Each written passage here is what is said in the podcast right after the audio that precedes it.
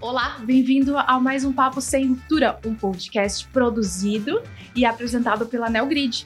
Eu sou a Carolina Vanzuita e hoje a gente está falando diretamente aqui do NeoGrid Summit 2023, um evento idealizado pela NeoGrid que ajuda as indústrias e varejos distribuidores a vender mais com mais margem. Bom, os convidados dessa edição vão nos levar hoje para o fantástico mundo da inteligência artificial. Pois é, o Lucas é líder de inteligência artificial na Bain Company e o Felipe Fiamosini é expert em inteligência artificial. Eles vão explicar para a gente na prática como ela pode melhorar essa cadeia de consumo. Tudo bem? Tudo ótimo, Carol. Prazer estar aqui com vocês é, e um prazer também a gente ter participado desse evento aqui no NeoGrid Summit. Prazer estar aqui com vocês, muito animado sobre essa tecnologia e poder falar sobre ela. Bom, eu vou começar então perguntando para o Lucas. É, a gente fala muito inteligência artificial, é o tema do momento, é, é, o que a gente mais escuta por aí, principalmente quando a gente fala inteligência artificial em chat GPT. Mas tem muito mais do que só inteligência artificial e o chat GPT no momento, né? Explica pra gente como que é essa relação e o impacto na cadeia de consumo dessas tecnologias. Muito bom, Carol. É, é importante a gente entender que a gente está passando por uma, uma grande revolução em inteligência artificial, né? Até, até o ano passado, o que a gente tinha era a inteligência artificial que a gente usava para construir modelos preditivos, para encontrar padrões ocultos nos dados e assim por diante. É, o que a gente está falando agora com o advento do Chat GPT, que na verdade é uma aplicação que faz parte de algo mais macro, que chama IA generativa, é a capacidade da IA se relacionar com a gente em linguagem natural, ou seja, linguagem falada ou escrita, e ser capazes de fazer coisas que não eram possíveis antes, desde entender a intenção de um usuário, criar um conteúdo novo, raciocinar, planejar. Isso abre, de fato, uma infinidade de possibilidades de uso dentro da cadeia de consumo. Né? A gente está falando pela primeira vez capacidade, por exemplo, de dar um agente inteligente que ajuda os nossos vendedores a se prepararem, terem uma conversa mais produtiva com os clientes. A gente está falando possibilidade de alguém que trabalha no armazém poder interagir, fazer mudanças no ERP da companhia a partir de voz.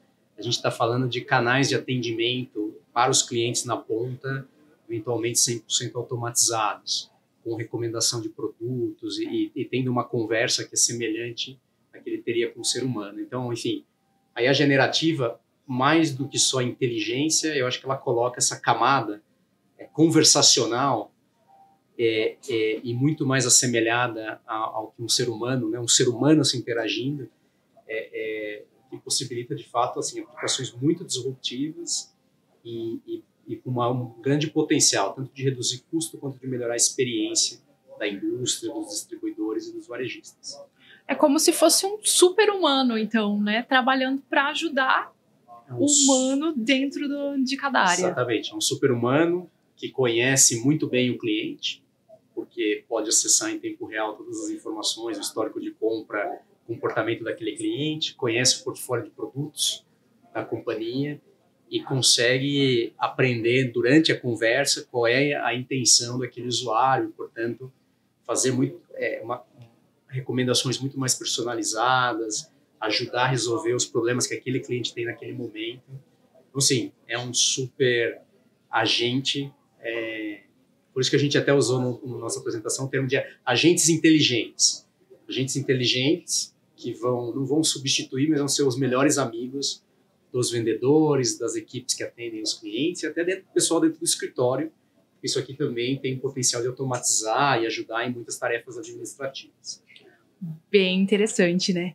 E Felipe, falando um pouquinho mais sobre essa aplicação, sobre essa reinvenção na prática, é, quais são as possíveis aplicações da inteligência artificial generativa na cadeia de consumo, assim como o Lucas já explicou um pouquinho, mas eu queria saber a tua visão dentro desse conceito. Legal, até foi um tema que a gente conseguiu explorar há pouco aí na, na palestra. A gente mostrou uma demo uh, um, explorando um pouco essas capacidades de o que um assistente virtual, como que o Lucas descreveu, poderia fazer na prática, né? Que vai desde uma conversa uh, mais informal com um ser humano uh, para poder recomendar produtos, tirar dúvidas sobre produtos. Então, toda a parte de informação de catálogo dos produtos, descrever melhor os produtos uh, de um varejista, de um distribuidor, a AI consegue gerar esse conteúdo em cima de dados não estruturados, né, dados que não estão em tabelas, estão dispersos em textos uh, da empresa, quanto, por exemplo, guiar as pessoas num processo de compra, por exemplo, então recomendando os produtos, fazendo a gestão de carrinho, adicionando, alterando, sugerindo mudanças com base em informações que as pessoas vão fornecendo ali na conversa. Então, no exemplo que a gente deu, uh, é um caso de um posto de gasolina no Rio de Janeiro, e aí a recomendação de produto foi alterada por, uma, um, por um produto mais interessante para o público específico do Rio de Janeiro. Uh, informações também um pouco mais abstratas, por exemplo, a gente uh, pediu ali na, na demonstração sugestões de por quanto vender um produto, né? Qual que é o preço ao consumidor final? E aí a AI consegue te dar algumas estimativas de quanto você poderia é, colocar aquele preço, fazer também sugestões sobre como é, fazer o display daqueles produtos no ponto de venda. Então as, as aplicações são bastante variadas e não ficam limitadas a aplicações muito transacionais. Essa camada de sugestão, essa, essa camada de uh, uh, advising para o cliente final ou para as forças de venda da, dos pontos de venda é também um diferencial muito relevante. Quer acrescentar alguma coisa, Lucas? Não. Não, eu diria também, é, além de tudo o que o Felipe falou, a IA hoje tem a capacidade de ajudar a gente a entender melhor o cliente. Então, a gente tem visto também, por exemplo, você conectar a IA nos seus canais de mídia social ser capaz de é, entender de uma forma estruturada o que os clientes estão falando sobre a sua marca. Quantos comentários positivos, quantos comentários negativos, sobre o que as pessoas estão falando, é, inclusive ter um resumo, é, sem que um, um, um, analista de marketing precise ir lá e ler todos os comentários. Né? Então, essa capacidade da IA também de gerir a informação, nos trazer os insights é, sobre os clientes é, é, é muito incrível. E esse, esse insight que a gente está falando é num tempo recorde muito melhor do que se um analista, digamos assim. Sim, hoje a gente tem brincado também, por exemplo, com geração de gráficos a partir da IA, né? Então, aquela análise que eu falar, eu quero saber as lojas que mais vendem produto X. tipicamente você ia ter que chamar um analista, ele ia ter que fazer uma, uma busca né, na base de dados, voltar, montar um gráfico, ia demorar um dia de trabalho você pode fazer isso em minutos, com uma uhum. interface conversacional e sem a necessidade de, enfim, pedir para uma área técnica gerar informação, etc. Né? Você consegue ter ali o próprio, a própria pessoa que tá, vai tomar a decisão no final, ter aquilo na, na, na mão dela. Né? Bacana. E falando sobre aplicação, né, já que a gente entrou na, nessa questão de mão na massa, né, a gente vai falar um pouquinho então sobre essa reinvenção na prática. É, na opinião de vocês, eu queria saber quais são as possíveis aplicações dessa inteligência artificial generativa dentro da cadeia de consumo. Quais são as prioridades? O que, que vocês consideram primordial?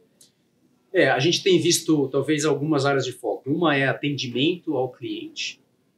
Tem visto muito, seja é, o que a gente chama de é, suporte ao cliente, né? Seja é, entregando mais informação para os atendentes de uma forma mais, mais fácil, para que eles consigam fazer o melhor atendimento, seja de fato automatizando, é, criando canais digitais onde a interação seja toda mediada por um, por um bot. É, então, isso é uma área de prioridade. A outra é a emergência desses modelos de e-commerce conversacional, né, onde eu entrego, semelhante à demo que a gente mostrou hoje no evento, eu entrego de fato um, uma aplicação aonde o cliente pode resolver toda a vida dele. Então, o que, que pode ser o ponto de venda, o pequeno varejo, é, ou pode ser o cliente final de, de fato. É, pode resolver fazer toda a jornada de compra por voz ou por texto. Então, dizer quais produtos eu preciso, coloca no carrinho, faz o pagamento e assim por diante.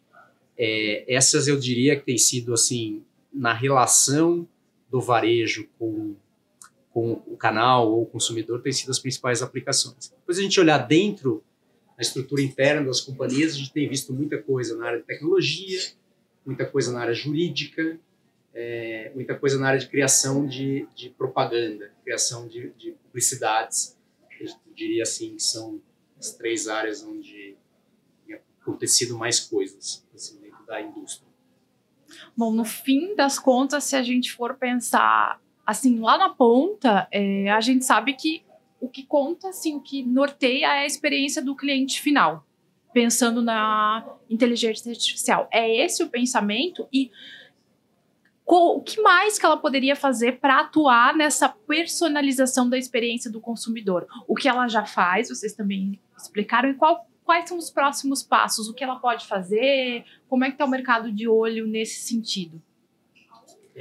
Legal. É, eu acho que, do ponto de vista dessa personalização, uma vantagem, como o Lucas já falou, é que a gente consegue acessar as informações dos clientes em tempo real e mudar essa experiência conversacional. Então, ela fica menos linear do que a experiência que você tinha, por exemplo, interagindo com o chatbot até então. Né? Você consegue mudar o assunto e voltar, fazer perguntas que não necessariamente estão conectadas, de maneira semelhante a que a gente tem muitas vezes em conversas com o atendente, quando a gente vai fazer essa relação humana, né? Então, acho que essa capacidade de a gente conseguir pegar esses elementos, uh, seja que a gente tem já nas nossas bases de dados sobre os nossos clientes, sejam elementos novos que você vai uh, entendendo sobre a preferência do cliente em tempo real é uma diferença muito grande, porque até então você precisava, para conseguir customizar alguma aplicação, fazer uma análise, é, gerar algum, alguma feature específica, alguma informação específica, consumir isso com um tempo muito uh, uh, não uh, automatizado, não, rea não em tempo real.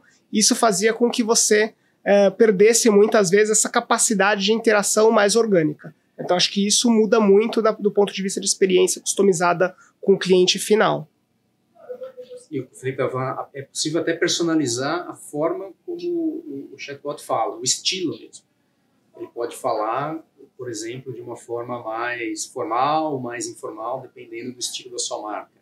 Ele pode falar com uma pessoa de idade diferente, usando palavras diferentes do que ele falaria com um jovem a mesma marca para é, segmentando clientes. Isso.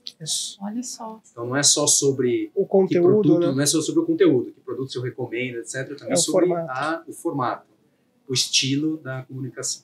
Uma mesma, um mesmo chatbot com Isso. várias conversando Isso. com a minha mãe e conversando com o meu filho. Exatamente. Exatamente. Muito bom. A gente falou da parte boa, né? Mas a gente sabe que também é algo novo, relativamente uhum. novo e desafiador, né? Pensando nisso, quais são esses principais desafios é, enfrentados principalmente na implementação dessa inteligência artificial na cadeia de consumo? Pergunto para os dois. Sim, é, tem uma série de desafios. É, acho que como toda nova tecnologia, né? E, e eu acho que tem desafios aqui é, relacionados à tecnologia em si. Então, eu vou citar, por exemplo, a questão de privacidade, é uma questão importante, né? Como, como as companhias, enfim, é, garantem que dados é, que a gente chama de PII, né? Assim, informação sensível sobre os clientes, sejam armazenadas e tratadas de forma adequada. Tem tem tema de viés e discriminação. Esses modelos foram treinados com dados disponíveis na internet. A gente sabe que a nossa sociedade é desigual, então eles tendem a propagar certos vieses e é, é preciso que se monitore e se controle isso. Tem riscos de segurança cibernética, esses modelos também são sujeitos a novos tipos de ataque, enfim. Tem riscos de garantir que o modelo sempre é fidedigno nas respostas, então tem um monte de temas que eu acho que a tecnologia vem amadurecendo, mas ela precisa ainda dar conta de resolver todos esses desafios.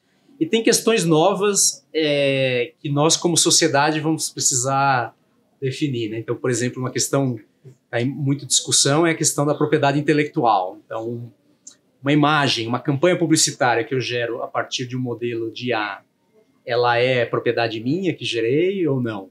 Ela é de domínio público. É, os dados que foram usados para treinar esses modelos, eles de fato podiam ser usados, tinham estavam disponíveis publicamente ou eles eram protegidos por copyright.